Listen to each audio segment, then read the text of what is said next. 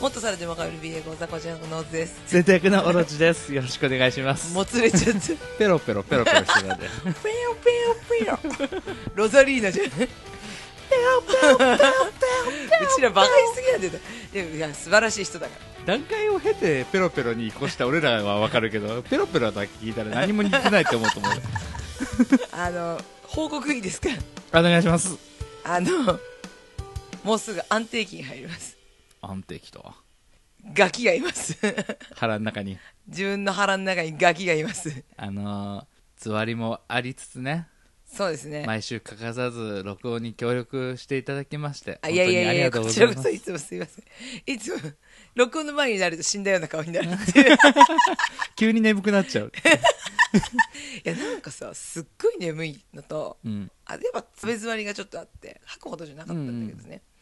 そうそうなんかやっぱちょっと疲れやすくてそうだね。なんか、こう、スタミナが少ないみたいな、タンクが小さいみたいな。タンクちっちゃい。うん、そういう感じだよな。あの多分私さほら気がちっちゃいじゃんうん。だからその妊婦ってなってレッテルが貼られただけで「もうダメですもうダメだよ」ってなっちゃうの ありそうでしょあるある。あるよね病は気からを地でいくタイプでしょ。だからきっともう出産が怖いんですよまあまあまあま一応ね予定は11月なんですけど、あ。はい。もう何人という人にもリサーチをして、うん。バカみたいに言いたいとそれも怖いし、あれでしょ。産んでからもう授乳が怖いんでしょ。順にこう乳首が切れるのがすごく怖くてしかもなんかねあのお風呂にね入るとその子供がもう生まれた後にね、うん。でやっぱミルクがさ、はい溜まるわけですよおっぱいに、はいはい。そうするとねお風呂に入ると血行が良くなってピューピューピューピューお風呂でミルクが飛ぶっていう話をしてて、はいそんなエロ漫画みたいなことあると思ってそんなエロ漫画あんのか。でもなんかさよくあるじゃんなんかさ「あうー」って言いながらビューって飛ぶやつあるじゃん悪夢でね。ひどいよね本当だよね。妊婦の発言ゲスの極み乙 女。ほんとひどいもんですよねまあまあ、でも、体調に良くないすごいと思うよ。休まなかったの。あ なんやかんやありがとうございました休まずにやったのはいいいすいませんでした、うん。ね本当にまあそんなこんなでもうちょっとでねやっと安定期で今やっとちょっとね食べるのは落ち着いたんですよはい。眠いんだけどずっと眠いんだけどまあだからちょっとこのタイミングでね、まあ、まとめ会っていうのもあってそうだね。なんかやっぱ、すごいこうさ、零細番組じゃん。うんだからこそ、これを聞いてくれてる人にね、なんか、うんなるべくこう、いち早くお伝えしたいよね。そうなのでまあちょっとここで伝えさせていただきましたはい。はいまたよろしくお願いし ますはい、よろしくお願いします。ご祝儀お待ちしております。どういうこと嘘だよ。 はい、今回は、えー60回なので、えー振り返り会ですね。51回から59回までの振り返りをしていくんですが、がまあ、ほぼ、ヒップマイです。本当だねちょっとこれはちょっとなので、もこうれ、とこれとこれをまとめてとかにした方がいいんじゃないそうだね。51回と53回と57回はいそうではすねもう、ヒップマイなんで、まとめです。そうですねそこはちょっとい最初にまとめてお話をしたいと思うんです、思うんですが、なんか、ありますまあ、まとめたのでここで話していいかなと思うんですけど、うん決勝進出ディビジョンがあ、もうそこ早速触れちゃいますもうそうですね、はい。まあ、決まったということでねやっぱりまあそうなるかって感じうん、まあ、ただ、やっぱ炎上してたね。炎上しましたね、うん。やっぱね、中間発表って余分だったと思う。盛り上がりに欠けるじゃん。そうですねああなたはわりかし中間発表結構重要視してたけどさ、俺は割とさ、所詮中間でしょみたいな感じだったじゃん。そうだねそう。結局、中間で順当にいっても盛り上がんないし、ひっくり返れば炎上するわけじゃん。炎上するタイミングを増やしただけっていうそう。第3回をやるときには、この反省を生かしてほしいなって思なるほどね、う。うん。まあいろいろやっぱね新しいことを試してるコンテンツだからだよねだしまあ正直ね何くそ負けられないって新宿のファンの人たちがより予定していたよりも多くの札束でぶん殴ってくれたから新宿が勝ったわけじゃんそうまあお金としては盛り上がったから炎上はしつつもプラマイで言ったらプラスだと思うんだよそうだねでもそのやり方でやってたらコンテンツは長続きしないからそうだね、うんまあバチバチだからねやっぱこういうコンテンツだからさそうでも目先の利益よりも誠実さの方がさ大事なんだよそうだね先のことを見たらヒップマイ自体はそんなさ地下アイドルみたいなさカスみたいな商法でやんなくてもさ、やっていけるコンテンツだからさ、そうだね自信持ってやってほしいなって思これからもね、う、うんちょっとまたあるからねはい、はい応援していければいいなと思います思いますでもやっぱでも新宿やっぱ殴ってきたかって感じでしたそうだねでもやっぱ中間発表だとやっぱそういうことが起きるよね、まあねうん、で大阪だって結構もううん池袋に近づいたじゃん、そうだねもう大阪の女が立ち上がったわけじゃんそうだねすげえなって思ったまあそれも商法の一つなのかもしれないけどそうだと思うよただあんまり好きじゃないなって、そうだねまあそもそもその勝負自体がねそうだねディビジョンラップバトルって言ってるのにその勝負を否定しちゃうのはあれなんだけどお俺が個人的にあんまり好きじゃないからさ、そうだね、まあ、今回も一票も入れてないしうん俺ちょっと一ついいですかはいあの名古屋新宿の話をした時にちょっと言おうと思ってて忘れてたやつがほあったんですけど1曲曲を紹介したいんですようなんですか「日々」フィーチャリングアフロっていう曲なんですけどああほ名古屋の「改元」っていう曲を提供した、あのモロハのアフロっていう方と、まあ、作曲を担当したあらかじめ決められた恋人たちううん荒恋さんうんなんですけど、えー、とそのお二人がヒップ前の曲を出す前に発表してた曲うんなんだけどね俺これ恥ずかしながら聞いてなかったんだよ存在は知ってたんだけど、うんまあ、モロハで聞くからアフロいいえええやんけって思ってて、うんうんうんフィーチャリングアフロだったらまあいいやと思って何しろ曲長いしうん10分あるし、うんただその2人がヒップマイの曲をやってじゃあちょっとって思って仕事終わりに1人であなたが帰ってくるまでの間にさ部屋の中で聴いてたんだけどさ1回目聴いても普通にスーって終わったんだけどもう1回2回目聴いたらさボロボロ泣いちゃってさそうなんかね経緯としてはアフロがヒップマイの運営から作詞を依頼されたんだって、うんでコンセプトはこうでこういうキャラクターたちでって説明を受けた時になんか一応最優先はその作詞家うんの意思を尊重するっていうのがあるらしくて作曲者を自分で選ばせてほしいっうてん言ったんだってそしたら条件飲むよっていう話ででその作曲者にその荒恋を選んでで自分であのこういう企画があるんですけどお願いしますっていう連絡をしたらうちも実はアフロ君にコラボしてほしいと思っててうんその曲を考えてたんだよって言ってその曲をやってくれるならいいよっていうへえ逆依頼が来てそれで出来上がったのがこの「日々」っていう曲なのだから「日々」がなかったら改元はないわけなるほどで全然違う曲だよ開演は名古屋の3人に提供してるから名古屋の3人が歌う体で作ってるんだけど、テーマが一緒なんだよねうん面白いのがこの名古屋と新宿のバトル曲っていうのが光と影じゃうんんで対になるようにこの「日々」っていう曲と「開元」っていう曲が開元がまあ光であれば日々は影うんだったり、まあ、ステージの演者と客席うんもしくはフィクションと現実うんそういう視点の違いみたいなので同じテーマとして生きろっていうことについて語ってる曲なのへえめちゃくちゃ長い10分なんだけどもうこのコロナ禍での取るに足らない幸せだったり困難だったりっていう中から言葉を選んで一つずつ一つ積み重ねて最終的にそれでも生きろっていうことを伝えるめちゃくちゃ熱い曲なんだけど、これはねぜひまだ聴いてない人がいたら聴いてほしいできることなら別に安いやつでいいからさイヤホンとかで、うんあのちょっと外出て公園なんかで聴いてもらえるととても泣いちゃうじゃん響くと思いますやっぱこの曲に合ったシチュエーションっていうのは絶対あるからさ、うんそのベストの状態で聴いてほしいなって思うしそれぐらいすごくいい曲だったうんオルスさんからのねぜひぜひお願いしますっていうはい、はい、ありがとうございます でも本当ね素敵な曲だったからいいよねやっぱこのメッ曲セねージ性がねまた強いっていうかそうなんだけでども厚かましくないんだよそうそうそうおわかる着せがましくなくってすごいこう共感できることが続いた中で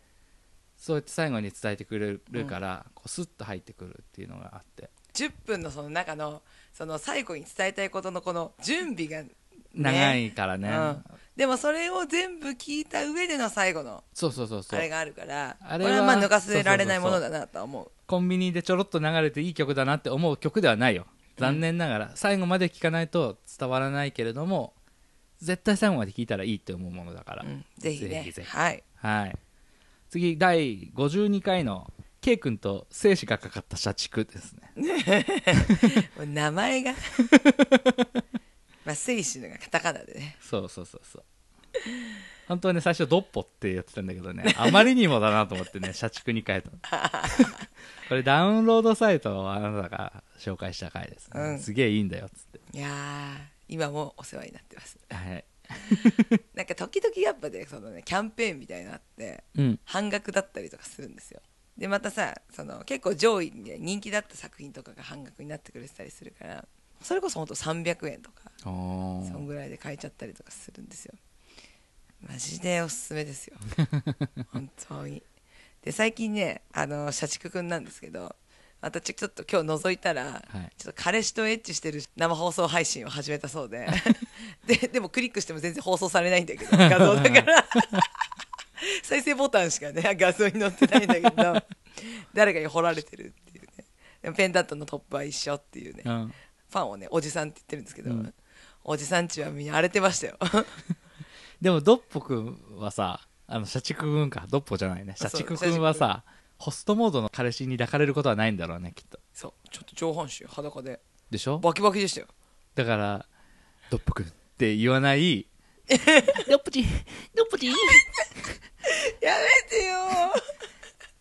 ドッポくん気持ちいいかいなんジャグラーさんみたいだからやめそっちてはほしないいいいですかやめてドッポくんうん続けないで続けないでよはいあのーちょっとそれがねちょっとはい私の中ではね、ホットなニュースだったんですよ今日 とうとう彼氏とほってほっとエッチ配信始めたっていうはいフィクションなの にくーすごいねすっごい画力の無駄遣いだよねいやすっごい画力だ画よ力すごいよね画力すうごいんエヴァのでっけえ綾波ぐらいの画力あるもんねそうそうそうすごいんだよなはいぜひ、はいあの社畜くん見てくだ見さいてみてください。はい、で第54回ですねこれ、はい2021年春アニメはいやっぱあれが熱いよねそうだね東京リベンジャーズがくっ結局東京リベンジャーズが一番面白いっていうねそ面白かったねダイナゼノンが案外盛り上がってないそうなんですよ面白いけどねでも、ううんちらもまだ2話3話でぐらいで終なわっんてるかその東京リベンジャーズは録画がされてれば絶対すぐ見ちゃうじゃ見ちゃうなんかやっぱこう1話でそう引きつけられるんうんものがやっぱ多かったのかなってその設定だったりとかそうだねそのキャラだったりとかそのタイムリープって言ってさ過去に戻るっていうのはあるけどすごいこう頻繁に行ったり戻ったりっていうのがさ、面白いよね面白いですぐ反映されるじゃんうんで現実世界ではこうなったうんでじゃあ今度はこうだねって言って、うんでそれをやりに行くでまあ、今後ね話が進んでいくとこういろいろ法則性だったり関係性とかそういうので分かるのかもしれないけど今のところ主人公がめちゃくちゃ無能だからさうん何によってそうなったのかっていうのが本人も分かってないみたいな状態の行き当たりばったりでのこう往復をしてるじゃんうんそれが面白いよね、うん 映画だったら「バタフライエフェクト」とかさうん「時をかける少女」だってそうじゃんねそういうこう行ったり来たりみたいな話はあるはあるけどさ過去、そういう中でもダントツ主人公がアホっていう愛するんだよねそうだねアホだけどクズではないっていうかねうちゃんとあるんだよね心にそうでし主題歌がねままたいいんですよヒゲダンなんです「よクライベイビー」めちゃくちゃあれじゃない俺思ったのその「呪術廻戦」のさ「イブの開会期間うん」でその後の「夜遊びの怪物」っていうさ、このアニソンって言ってやっておきながらの特急モンスター級難易度のさ、うん楽曲今回がこれが「クライベイビー」かなと思うんだけどそうですねフルで聴くとめちゃくちゃ気持ち悪いんだよねそうだね、あのすんごい転調を繰り返すんだようんもう1番だけでもね1番だけでもてかサビの中で転調したりとか、うんすんごいんだよね法則を無視するようなうんだって俺ちょっと思ったのはこれって東京リベンジャーズのその過去行ったり来たりするたびに変わっていく未来の現状を示してるんじゃないかなと思ったのいやねドヤ顔で言わないすでごくない ドヤ顔で言わないすごくないはいそう思ったんだけどどう思はい、そう思い ます。でもまあやっぱメッセージ性がううねん強い曲だからやっぱそういうことももしかしたら考慮して作ってるかもしれないしね、うんそういうの考えるのも楽しいよねそうそうそうそう面白いうんちょっとこれからも見たいなっていうね私ねあの紹介してなかったんだけどはい一人でねアマゾンプライムでね「シャドウハウス」って見てるんですよはいはい面白いんですよこれあれでしょなんか多分漫画始まりなんだよねきっとあそうなんだうん原作があるやつだ原作があるまあアニメから私は見てるんだけど、うんなんかこう新しいなって思ってそうだね設定がなんか尖ってる感じそううんやっぱダークな話なんだろうなってなんか最初はジョージャっていうそのお人形があるんだけどでお人形って言っても人間の形なんだけどそのシャドウっていう人についてるんだよでシャドウはもう全部真っ黒なの体は影が服着てるみたいな今だからこの現実の真逆みたいなことでしょ人間があっておまけみたいに影があるんだけど影の方が主体で影主体人間みたいな形したものがそのおまけみたいにいる世界みたいなそううんでジョージャは瓜二つなんだようん、だからそのシャドウの顔として生きてる内面は違う内面はちょっと違うんだけどでもジョージャはシャドウのことしか考えちゃいけないからうん本物はだから余計なことは考えるなって言われてるんだけど主人公のそのジョージャはもう完璧に個があるんだようん自分を持っててでももちろんシャドウのことは大好きでうんあのーそういろいろやるんだけどそのいろいろがまた他のシャドウとかジョージャからしたら余計なものだったりうんうんする、でも本当は人間としてはすごく大事なことっていうか、うん、うん、イレギュラーイレギュラーうんだけど、まあ、その中でちょっとジョージャ同士うん仲良くなる子とかもいたりとかそうこっからちょっとなんかアニメの方はシャドウとジョージャの試練があるみたいなんだけどうんそうそれにクリアしないと多分いけないらしくてジョージじゃあ何免許制みたいなことランクがあるんだってジョージャにシャドウとジョージャにランクがある何かあんの星それ付きっていうのがジョージャの1個上の位なんだけどシャドウにもそのおじい様っていうところに近づくためにはそのランクを上げなきゃいけないらしくてうん、なんかこれからちょっと盛り上がる感じなんですよそれで何運転できる車の大きさ変わったりするの全然ないんですけどそうもう城の中でずっとみんな暮らしてるからないんですけどそうでもな何なんだろうっていうのがいっぱい積み重なっていくんだよねお手当の金額が変わるの分からないみんなお嬢様たちだから面白いんだよねでうもんちょちょっと気もし気になったら見てねって感あじあうんはいはい、そんな感じです。そんな感じですじゃあ次第55回絶対ハッピーエンドになる三角関係はい、これは私オロチが紹介した漫画ですね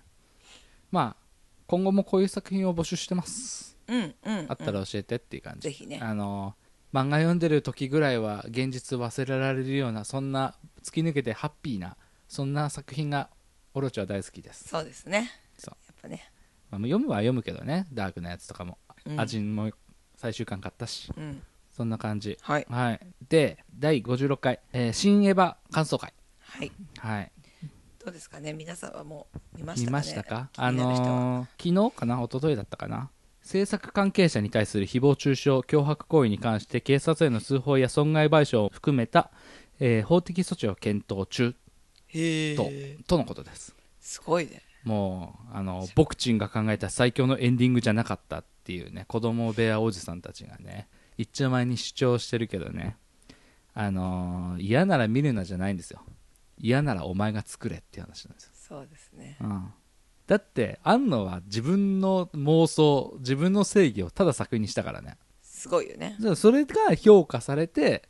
これだけの社会現象を作ったわけじゃんうん、元は誰だってそうじゃん物を作る人なんてそう,、そう脅迫したところで何になるって思わないバカだな。バカだなって思うわ、そうですね。うん、私やっぱ映画見たから、ちはょいっとエヴァが、エヴァ熱がちょっとね、再燃しまして。はいあの、顔シーン見てます。薫る信じで。あはいはあそ報告しないとなと思って。なんだ一番くじやったよっていう話かと思った違います薫真二のカップリングでいっぱい画像を漁っていますっていう、はい あ一番くじは最近なんかコスメのねうんやつがあるんですけどあの一回やっぱりそうハマってるからやったらアスカのメイクパレットが当たりました おめでとうございますハッピーアワーで、えー58回「オズソシャゲやめるってよ」あそれこそさドクターストーンのはいバトルクラフトだっけはいあれ公式からアナウンスあったね嘘見てないんだけど、うん今週嘘何だって何だったかな別に大したあれじゃないけど大したあれじゃんあ始まんないってのー何ヶ月かぶりぐらいにツイートがあって開発が進んでるならよかったですみたいなコメントがいっぱい出てた訓練されてるわみんなね優しいなね遅えよって言いたくなるよ私はそうよねたそうよだほらあなたにも言ったけどさ「ウマ娘うん」プリティラビー今空前ヒットのあのソシャゲは5年かかってるから ねすごい発表されてから実際に出るまででも千空君はあれだよあのソシャゲ CM 打ってたからねでも千空君あれだから当たり前のように3000年待ったとこ だよ1秒2秒数えながら、やべえ男だなうん、待てる待てるプリティディちょちょこちょこやってるうんだからまあ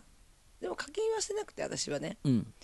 でもしかも排出率が割といいかなってっていうかあの実質外れが存在しないっていうのがいいよねそう結構自分のお気に入りでうんこう育てていけるから、でもそれはすごくいいなって思って星さん当てたらそれで勝てるかっていうとそういうわけではないし、うんまあ星さんが出なかったとしても星1が星3になるし全員星5にまで育てられるっていうのがあってすごくいいよね、いいよねうんなんか、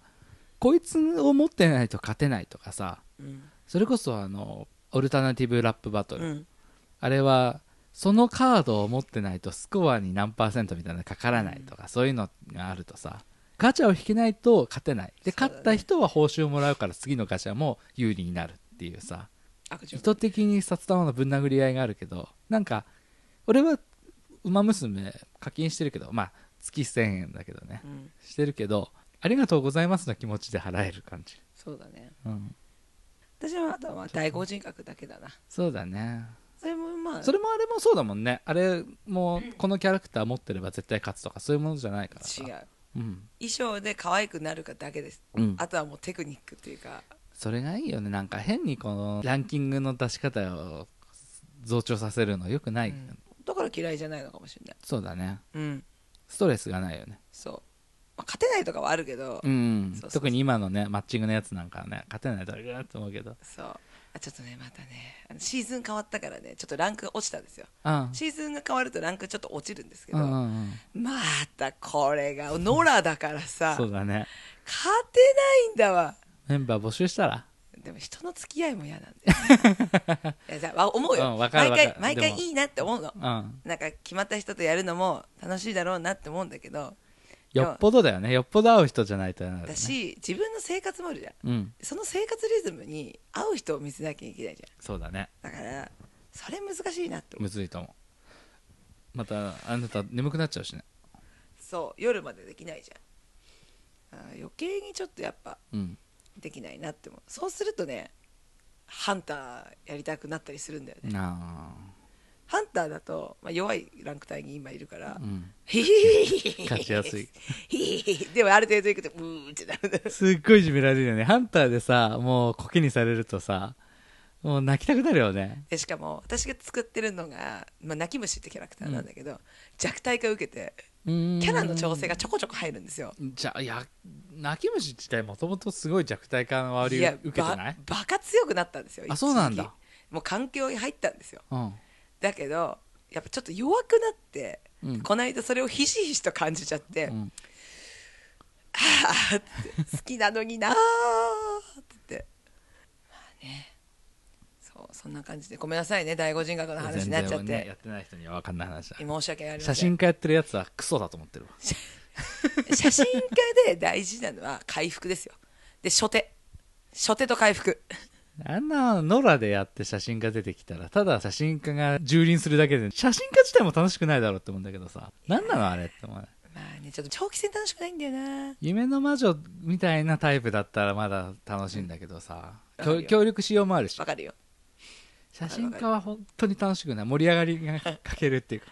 そうだねうんちょっとチェイスさせてくれやって思うちょっと難しいよ ね、うんチェイスにならないっていうのは致命的につまんないんだよそうだねちょっとイライラするよねねそんな感じです そねんな感じですすいませんいねいです第五人格ね思わずねでもでまたちょっとやってるんであのやってる人は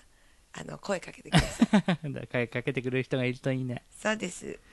はい、えー、第59回縦表示と何秒あのツイッターのやつでツイッターの画面表示あそうそううそうそうそういや思ったでしょどうかねあんまリアクションなかったから分かんないけど私はひしひしと感じてるよ59回結構面白い話したと思うんだけどまあ長かったからなあんま聞いてない人もいるかなあうーん私はやっぱねそう画面表示をちゃんと変えられるようにしてほしい ですね普通のこういう漫画だったらいいよこういう漫画だまあまあまあその1枚絵のねうん1枚絵で4コマとか3コマの漫画をやるやつ、ね、そうそうそうだったらいいけど、うん、逆にあれだもんね4コマ漫画をさやった場合に、横表示のせいでボケの部分がもう最初に出ちゃってる時とかあるじゃんそうちょっとそれそういうのはは確かに縦表示にした方が作品自体を邪魔しないよなとは思うよさ、うんそうなのでねまたちょっと今後運営さんお願いしますって感じでそんな感じですかねそうねあとはあれだってよこの間ヤフーで見たけどその我々が言ってた猫ちゃんうちの猫ちゃんのうん難病うんヤフーオークションかなんかで27年間乗り続けてきた左ハンドルのトヨタのスープラをオークションに出しますって言って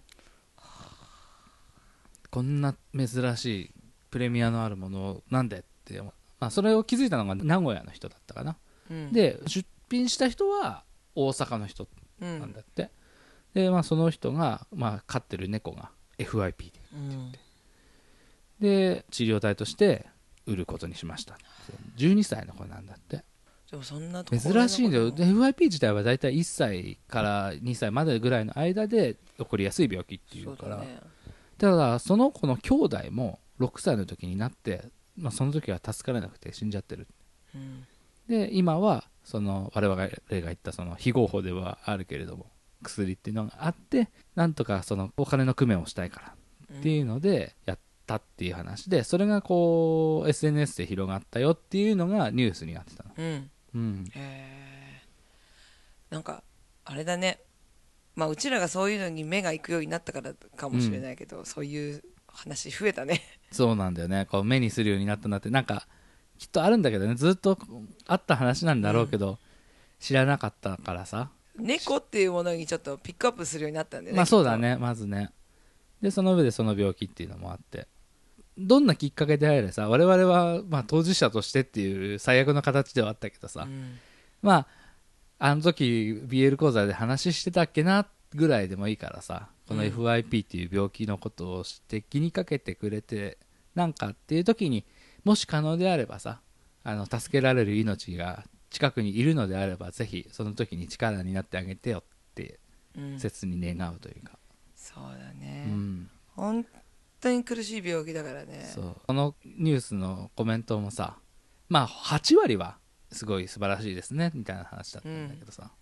動物ごときにみたいなコメントとかする人もいたのね、そういう人もいるんだうんねお前ごときが何言ってんだって思うんだけどさ本当にそれ以下だと思うその人でもさ、 うん動物でもさなんかやっぱ自分以外のうん、ものにそれだけこう自分の大切にしてきたものをうん注げるっていうこと自体がうん、私はすごいことだなって思うんですそうよだだねって自分がもう十何年二十何年うん乗ってきたものだよそうだね大事に大事に乗ってきたその大事なものよりも守りたいものがあったっていうのがすごいじゃん12年一緒にいた猫より27年一緒に乗ってた車の方が長いのに売れるんだねとか書いてるのとかってね私ね信じられないよすごいなって思う想像力がないんだったらもう口を開くなよって思うんだけどね本当に考えられないまあまあまあまあ本当にあのヤフーのコメントなんてさ世界からこう相手にされなくなった人の本当吐きだまりみたいなところあるからさすごいパワーワードだね あんな社会切った気になってる何もできない人間しかいないじゃんあの中にはと通常運転だねはいその中のまたそのくせえやつをさピックアップして言ったからみんながみんなそうじゃないようんわかほるよとんどの人は温かいコメントをしてたしさう、うんん、なかなかこういうのをね知った上で何も感じない人っていうのはそうそういるもんではないとは思いたいところではあるよ、うんまあまあ、少数いるんだよね悲しいことだけどうん少数はいるんだよ、まあねうん、それはねもうしょうがないこと、はい人だからそそれもそれただ私の人生には関わってこないでねって思うだけもう本当にあとまあ本当にできることなら何も発信しないでほしいそういう人はうんね人を傷つけるだけはやっぱ良くないねそうそうそうそうなんかちゃんと生き見としてうん、なんかこういう方法もあったんじゃないですかとかその具体的なそうだねものだったら私あなるほどなって思うんだけど、うんその中にはねあのクラウドファンディングとかなかったんですかみたいなコメントもあったりしたそういんうのだよはまだいいじゃん。うん、ただねあれなんですよクラウドファンディングって結構今いろいろ問題になってて、うんまあ、何クラウドファンディングってって思わないそもそも、まあなんか私のその簡単な認識、まあうんちょっと最近は知識あるけうど、んさ簡単な知識だと大きな一つの目標があって、うん、出資者を募るというかねうんうんそれで足らないからお願いしますってうんこんないいものなんですよってっていう感じかなって思ってた、ねうん、だけどそれを運営してる人がいるんだよねそうだねサイトとしてねサイトとしてそこの手数料がバカみたい実だはね結構取るんですよこれだっけ、 2割うん、比率で言ったらまあ地下アイドルの運営なんかもっとえぐいからさ、うん比じゃないんだけどでもちょっと似てるんだよねそれをやるために取らせていただきますっていうわけわかんないやつがあってまず2割が運営に引かれた上でリターンっていうものもあるんだようんだから例えば100万必要ですってなったとしてもまあリターンの内容にもよるけど下手すると実質使えるのは60万ぐらいしかなかったりするんだよリターンって何なの出資してくれた人へのお礼はあいくら以上やったらこういうことをしますよいくら以上やったらこういうことをしますよっていうのを提示するんだよもちろんさその人にネームバリューがあれば例えばじゃあ僕と電話でお話しする機会をあげますよとかそういうのでもはあそれでお金を払う人ももちろんいるよでも例えば俺らがさつむちゃんのさ薬を欲しいんですって言ってさ言ってもそれ相応のリターンじゃなきゃ来ないでしょ、そうだね、うん、なるほどそういうことを考えるとほとんどが使えないんだよなんか変だね変なシステムになっちゃってんだよね、なんかこ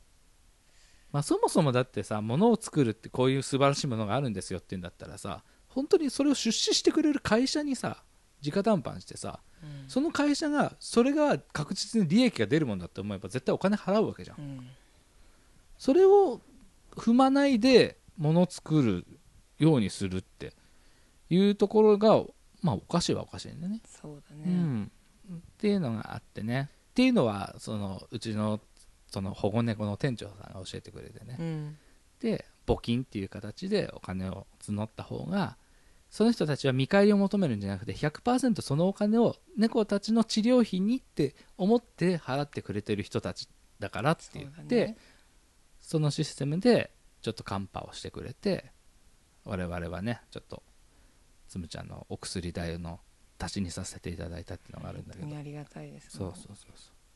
まあクラウドファンディング自体を否定するわけではないしそれしか方法を知らなくてその方法で FIP の我が子を助けようとしてる人たちがいっぱいいるからさ、同じ気持ちだからねそうそうそうそこに優劣はないんだけどもし今後あなたの大切な命がっていう時に手段として選ぶんだったら一発クラウドファンディングじゃない方がいい可能性もあるっていうちょっと調べてみたらいいかもしれないよっていうそうだね、情報としてうんさっきのさ車の人はさうんきっとすぐお金が欲しかったんだと思うんだよねそう確かね金額を240万って言って提示してて実際まだ買われてないんだよね、うんでもう今すぐ欲しい金額が240万なきっとねの、うん、相当大きい猫なんじゃ大きいと思なう、いっていうか性病で大きかったら下手すると5キロあるからね、うん、うんだから一日ね相当な金額を取られると思うから、うん、まあそれでやっとって感じだねきっと、適正価格な気はするうん、すあまあかかるんだろうねって我々ならもう分かるよねそうなんかああえて詳しく言えないんいだやけど言わない言わない言わない言えないんだけどまあそこうんでなしにょうね苦労してますんですみたいな話もしたくないし、うんうん、やっぱかかるよねだからまあそのすぐ欲しいところもあってヤフオクだったのかなっていうのうもんなんとなく想像がつくから、うん、その決断したこと自体が苦しい思いしたんだと思うよとも思うしね大変だろうなってでもそれ以上になりふり構ってられないぐらいあったんだろうなっていうのもあるしね、多分それまでの検査費とかもあるからさ、そうだそねの FIP っていう診断が下るまでの検査費もバカみたいに高いし半年ぐらい戦ってから FIP ですっていう子もいるかもし中れになはいいしるさ、まあウェットタイプだったらすぐだけどねうんドライだとうんゆっくり来たりもするしさそうだねだからまあ適正だなって思った思うそう想像してる通りのきっかけだなとは思った、うんまあ、そんな感じでね、はうい、んもしね猫ちゃんがいたら、はい、覚えておいていただ覚えけれてばおいなっててくださいマジで BL の話をほとんどしない回だ ったねひどいね いやいや、まあでも私はそれでもちょっとちょこちょこ触れてたよ推しとか最近ハマってるのはこのカップです はいはい ちょっと入れたそれもまあでもほら漫画1個紹介 してよほらいい感じじゃんいい感じいい感じまあ、まあ、今後もこんな感じだねちょっとね雑談とかも入れられたらいいのかなって思うんだうんあ最近気になってることでもいいしさ近況ででもいいしさ、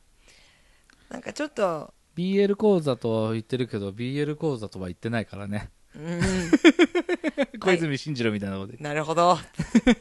あちょっとゆるくねやっていければいいかなって思ってるよ私ははいはい あのーこういう話してくださいとかこの漫画知ってますかとか DM とかくれればすぐにその話するから